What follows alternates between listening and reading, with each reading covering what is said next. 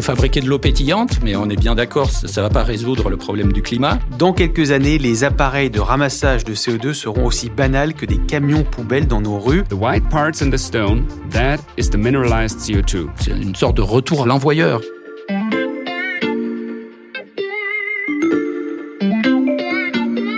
Salut, c'est Xavier Yvon. Cette semaine, La Loupe vous propose une sélection d'épisodes sur les sujets de prédilection de l'Express, ceux qui préparent le monde de demain.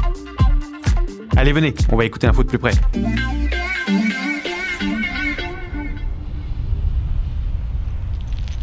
Nous sommes au milieu des sommets enneigés en Islande. À perte de vue, il n'y a qu'un sol noir volcanique recouvert de mousse, et posé là, une mystérieuse installation des blocs métalliques disposés en U, parsemés de petits ventilateurs, des tuyaux chromés qui filent dans ce paysage qu'on croirait sorti du Seigneur des Anneaux, et d'épaisses colonnes de fumée blanche. Non, ce n'est pas une usine, c'est un aspirateur géant, un aspirateur à dioxyde de carbone le plus grand du monde. Orca, c'est son nom, vient tout juste d'être inauguré. So basically what we're doing there, we take CO2 out of the air, inject it underground and turn it into stone. Ce qu'on fait, c'est retirer le CO2 de l'air, l'injecter profondément dans le sol et le transformer en roche. Expliqué comme ça par le créateur de cet étrange aspirateur, ça semble simple finalement de se débarrasser de ce CO2 dont vous entendez parler tous les jours. Est-ce une manière décisive d'enterrer le problème littéralement du réchauffement climatique? C'est la question qu'on passe à la loupe aujourd'hui. À l'Express, nous, on a un aspirateur à info scientifique. Il s'appelle Sébastien Julien. Salut Sébastien. Salut. Tu aspires les infos, mais toi, tu les enterres pas, tu les partages. Je t'entends pas, Xavier, j'aspire. Tu fais très bien, aspirateur. Merci Sébastien. On va d'abord tâcher de comprendre comment marche cette technologie. Euh, comment on fait pour retirer du CO2 dans l'air alors Climeworks, la société suisse qui vient d'inaugurer son usine en Islande, euh, explique cela très bien. Le CO2 est d'abord aspiré par des ventilateurs. Euh, le CO2 passe ensuite dans un filtre où il est piégé. L'usine comporte plusieurs blocs d'aspirateurs et selon les fondateurs de la société, l'installation peut retirer de l'atmosphère l'équivalent de 4000 tonnes de CO2 par an. Alors ça, c'est une première façon de faire, mais on peut aussi retirer le CO2 avant qu'il ne soit libéré dans l'atmosphère. Et ça aussi, c'est une technique intéressante. Il suffit alors de le capter directement dans les effluents des usines. On peut même penser que c'est une meilleure idée parce que la concentration du CO2 dans l'atmosphère est beaucoup plus faible qu'elle ne l'est dans les fumées d'usines à la sortie des cheminées. Voilà, par exemple, à la sortie des cheminées, ou avant qu'elles sortent de la cheminée. Donc on peut capter plus facilement des plus gros volumes. Ça coûterait moins cher et on va le voir beaucoup dans ce podcast. Le coût, c'est un élément très important. Mais Sébastien, qu'est-ce qu'on attrape exactement avec ces ventilateurs? Alors, on attrape des molécules en fait de CO2 qui se retrouvent ensuite piégées dans des filtres. Ok, et maintenant qu'on a capturé toutes ces molécules de CO2, on en fait quoi? Alors il faut le stocker, sinon le captage finalement n'a que peu d'intérêt. Donc l'idée, c'est de retirer définitivement le CO2 qui est annexé dans l'atmosphère et qui contribue au changement climatique. Alors dans l'usine islandaise, quand le fameux filtre est saturé par les molécules de CO2, l'aspirateur s'arrête, le CO2 est alors chauffé et mélangé à de l'eau.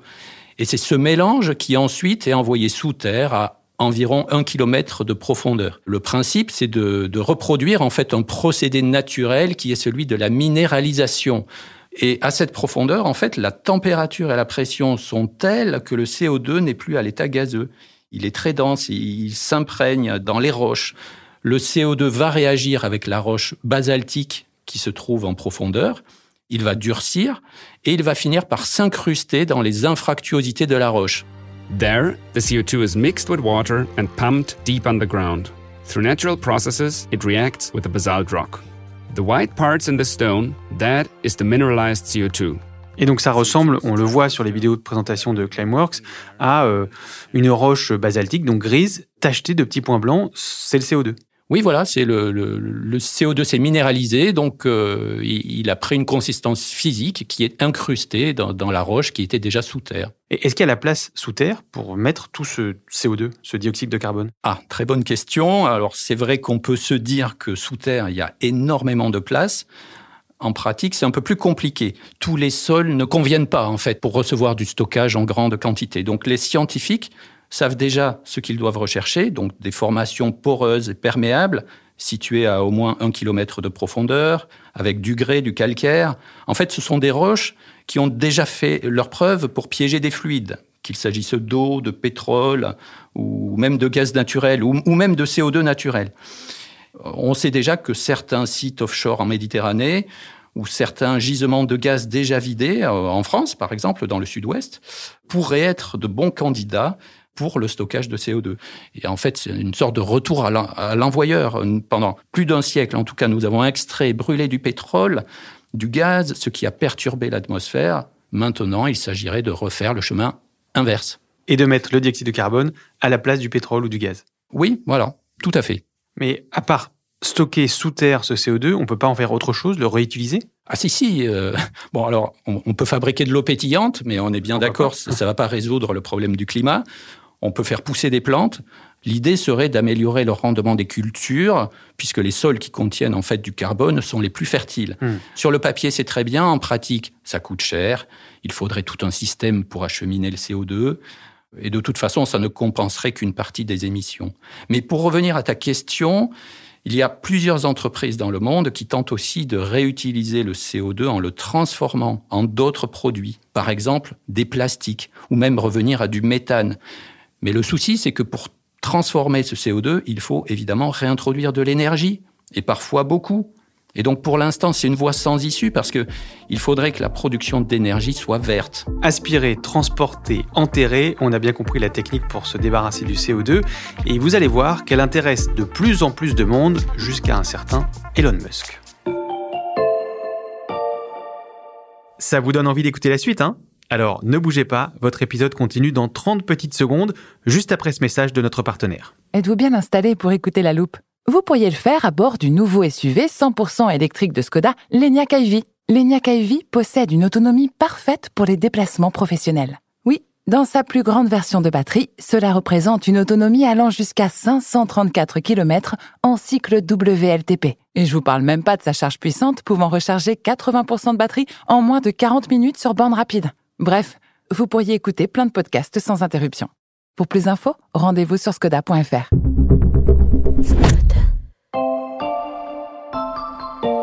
100 millions de dollars à celui qui inventera la meilleure technologie de récupération du CO2. C'est la récompense promise par le patron de Tesla dans un tweet en janvier dernier. Hi Elon, you're looking for the best carbon capture technology? Then it's time to meet Climeworks. Je pense que c'est nous, lui répond en somme le fondateur suisse de Climeworks, qui a donc créé la fameuse usine en Islande. Il l'a dit dans une vidéo adressée à Elon Musk Je m'appelle Yann, parlons-nous. I'm Yann, CEO of Climeworks. Let's talk. Il y a aussi les milliardaires Bill Gates et Richard Branson qui s'y sont mis. Sébastien, la captation et le stockage du CO2 suscitent un intérêt grandissant. Et oui, euh, tout simplement parce que c'est un levier très intéressant dont on aura du mal à se passer. Mais le souci, ça va être le passage à l'échelle en fait. Pour avoir un impact sur le climat, il faudrait des, plusieurs milliers d'usines euh, comme celle de Climeworks, des usines qui absorbent et stockent le CO2 en grande quantité et en permanence. Et pour l'instant, nous en sommes loin. Est-ce qu'il y a d'autres endroits justement sur Terre où on capte le CO2 euh, comme dans cette usine en Islande? Alors oui, euh, à l'étranger, euh, ce genre d'opération devient même monnaie courante. on peut dénombrer à peu près une trentaine d'installations en fonctionnement dans le monde. Alors elles sont basées surtout aux États-Unis, au Canada, en Australie, en Chine, en Norvège. Et elles récupèrent déjà hum, l'équivalent de 40 millions de tonnes de CO2 par an. C'est un chiffre conséquent. Euh, malheureusement, ce n'est rien finalement par rapport aux émissions de CO2 mondiales. Les émissions de CO2 ont atteint un nouveau record dans le monde. Oui, euh, selon les chiffres de l'Agence internationale de l'énergie, toutes les sources d'énergie que nous utilisons, tout cela a généré un niveau sans précédent d'émissions de CO2 33,1 gigatonnes. Et pour l'anecdote, en Norvège, cela fait même 20 ans que l'on réinjecte du CO2 sous la mer du Nord à des fins climatiques. Voilà. Et il y a d'autres projets qui sont en préparation en Europe du Nord. Mais l'Islande n'est pas le seul bon candidat. La France est un pays très bien placé pour accueillir ce type d'installation, notamment dans ces régions volcaniques comme le Massif central, la Guadeloupe ou encore la Réunion. Et en France, Sébastien, justement, est-ce qu'il y a des installations de captage et de stockage de CO2 Bon, alors tu l'as compris, la France est en retard sur ce sujet. À l'heure actuelle, il n'y a pas de, de grande installation en fonctionnement. Le groupe Total a bien testé entre 2010 et 2013 à Lac, donc dans les Pyrénées-Atlantiques, le, le, le, stockage de CO2 à 4,5 km de profondeur. C'était dans un ancien euh, gisement de gaz. Mmh, on y revient, retour à l'envoyeur. Mais il n'existe pour l'heure, euh, voilà, aucun nouveau projet de grande envergure euh, en France. Au point d'ailleurs que les, les, grands industriels, ceux qui émettent beaucoup de CO2, par exemple dans le nord de la France, ben, ces gens-là envisagent d'aller stocker leur CO2 sous la mer du Nord. Mais ça veut dire quoi? Ça veut dire qu'il faudra transporter le CO2, ça veut dire qu'on va acheter ce service à l'étranger. Bon, c'est pas vraiment l'idéal. Bien sûr, si on avait des lieux de stockage en France, cela nous assurerait une certaine souveraineté et puis, bien sûr, ça coûterait sans doute moins cher au final. But I'm convinced that in not too far future, probably in a couple of years, for us it will be as usual and as normal as the garbage cleaning up our street from the garbage. It will be to clean our atmosphere from our mess that we have produced, so to remove CO2 from the atmosphere again. Dans quelques années, les appareils de ramassage de CO2 seront aussi banals que des camions poubelles dans nos rues. Alors c'est encore le PDG de Climeworks qui dit ça. Sébastien, euh, ça c'est de l'auto-persuasion ou cette technique va vraiment se développer à ce point-là? Ah ben, J'ai envie de dire, euh, il faut espérer que cette technique se développe en fait. Et bien sûr que ça coûte cher d'enlever du CO2 de l'atmosphère, de le stocker ensuite. Mais la question du prix, parce que c'est quand même ça aussi le, frein principal, ben, il faut la mettre en regard de l'enjeu. Décarboner notre société, c'est sans doute le, le, plus grand défi que nous ayons à résoudre. Si on veut vraiment avancer là-dessus, il faudra inévitablement dépenser plus. Si je te suis bien, Sébastien, en fait, on n'est qu'au début des solutions industrielles. Oui, oui, oui. Ce qui manque, par exemple, et c'est un élément important, c'est le business model euh, derrière. C'est euh, combien ça coûte, euh, combien on peut revaloriser tout ça pour l'instant, il n'y a, pas de modèle économique. Ça n'existe pas. Et, et même l'usine Climeworks avoue euh, elle-même que elle peut être optimisée, euh, par exemple, puisqu'elle consomme de l'énergie aussi pour euh, fonctionner. Alors bien sûr, elle est placée dans un endroit spécial où euh, il y a une usine géothermique juste à côté, euh, le prix de l'électricité est pas cher, l'électricité est verte, mais on voit bien que ce sont des conditions particulières qui ne peuvent pas s'appliquer partout sur la planète. En fait, voilà, il y aura beaucoup d'équations économiques à résoudre et pour l'instant, on n'a pas trop d'idées là-dessus. Une technologie qui est donc encore très coûteuse, ça c'est un frein. Est-ce qu'il y a aussi des risques Je pense notamment à l'injection massive de CO2 sous la Terre? Oui, et bien sûr, et c'est un point très important. Avec ce genre de technique, on ne peut pas dire qu'il y a zéro risque. Il y a forcément une petite partie de risque. Donc, par exemple, si la couche choisie pour le stockage n'est pas parfaitement étanche, des remontées massives de gaz peuvent se produire. Et on sait que sous certaines conditions, une remontée massive de gaz, ça peut provoquer des asphyxies. Alors on le sait parce que c'est déjà arrivé au Cameroun dans les années 80. Nios était une petite bourgade du nord-ouest du Cameroun. Pourtant, dans la nuit du 21 au 22 août 86, pour les habitants de Nios, tout a basculé. Alors, il y a un lac volcanique là-bas qui a relâché en fait brutalement 300 000 tonnes de CO2 et le bilan est très très lourd puisque 1700 personnes ont trouvé la mort, plus de 3000 bêtes ont été tuées. Alors, je ne suis pas en train de dire que c'est ce qui va arriver en France. Le cas du Cameroun est sans doute spécial. Il s'agissait d'un relâchement naturel et il a fallu des circonstances particulières pour que le CO2 s'accumule au même endroit au lieu d'être dispersé. Mmh. Mais, et qu'il asphyxie la population et les animaux. Voilà. Mais les scientifiques connaissent ce risque. Ils peuvent normalement le minimiser en choisissant très précisément l'endroit où stocker. Alors, ces experts du stockage nous disent déjà qu'ils peuvent maîtriser le déploiement à grande échelle de ce genre de solution. Ils nous rappellent que les industriels savent déjà stocker le gaz naturel de manière saisonnière sous terre. Et par ailleurs, euh, les experts ont développé aussi toute une panoplie de méthodes euh, pour surveiller en fait les sites de stockage à différents niveaux sous le sol et même jusqu'à la surface. Mmh. Mais bien sûr, dans l'esprit de la population, il y aura toujours un doute. Oui, on imagine bien euh, dans ces conditions et vu ce que tu racontes que ce ne sera pas facile d'aller enfouir tout ce gaz près des zones habitées. Oui, c'est vrai. Alors, on a déjà des exemples qui le montrent. Aux Pays-Bas, par exemple, un projet a déjà été annulé parce que le, le gouvernement a fait face à une opposition très forte de la part de la population locale. Il s'agissait de stocker du CO2 dans un ancien réservoir de gaz qui se trouvait euh, trop près de la ville. Donc on le voit bien, c'est difficile d'envisager des sites de stockage sur des zones fortement urbanisées. Et je pense par exemple au bassin parisien en France. Euh, même si paradoxalement, c'est une zone où les roches permettraient le stockage. Hmm. Encore une fois, le seul projet ayant abouti en France, c'est le projet de Total à Lac, dans les Pyrénées-Atlantiques. Début janvier 2010, Total lance un pilote unique en Europe. Il s'agit de tester une chaîne complète de captage, transport et stockage du CO2. D'un point de vue technique, euh, ça a fonctionné, mais d'un point de vue de l'acceptation sociale, en revanche, euh, c'est beaucoup moins clair. La population locale estime que le projet a été mené alors qu'il comportait des risques.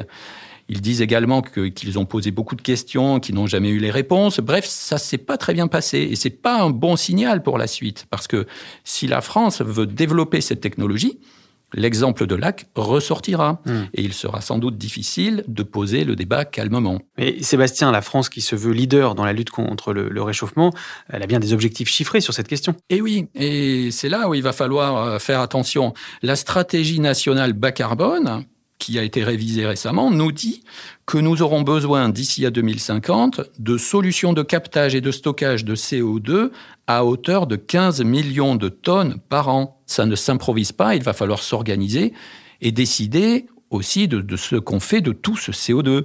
Il n'y a pas de grand projet en fonctionnement. Encore une fois, il y a eu cette expérimentation à l'AC. Ben, maintenant, on attend euh, que les projets se mettent en place euh, véritablement. Une dernière question, Sébastien. Après avoir entendu tout ça, nos auditeurs peuvent se demander si euh, cette solution risque pas de nous dédouaner de nos efforts à faire pour euh, réduire la pollution.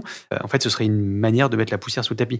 Oui, alors si on avait déjà une filière de captage et de stockage qui fonctionne, euh, je suis d'accord, on pourrait se dire ça. Mais là, l'urgence, c'est plutôt de trouver des moyens d'enrayer le changement climatique. Et pour faire ça, bah, il faudra sans doute de nombreuses euh, solutions. Alors, on parle beaucoup de reforestation, par exemple, on parle de décroissance, on parle de mettre des éoliennes, mais on parle très peu du stockage de CO2 dans le sol. Je pense qu'il est temps de mettre le sujet sur la table, même si ce n'est pas une solution miracle ou parfaite. Pas de solution miracle ou de solution parfaite, mais un ensemble de solutions euh, à mettre en œuvre euh, concomitamment. Euh, Merci Sébastien. Mais je t'en prie. Sébastien Julien, spécialiste sciences de la rédaction.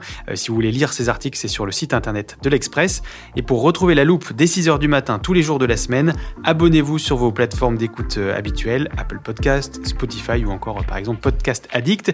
Et si ce podcast vous plaît, faites-le connaître, parlez-en autour de vous, mettez des étoiles et des commentaires sur vos apps. Cet épisode a été fabriqué avec Charlotte Louis Coutel, Margot Lanuzel, Mathias Pengili et Lison Verrier. Retrouvez-nous demain pour passer un nouveau sujet à la loupe.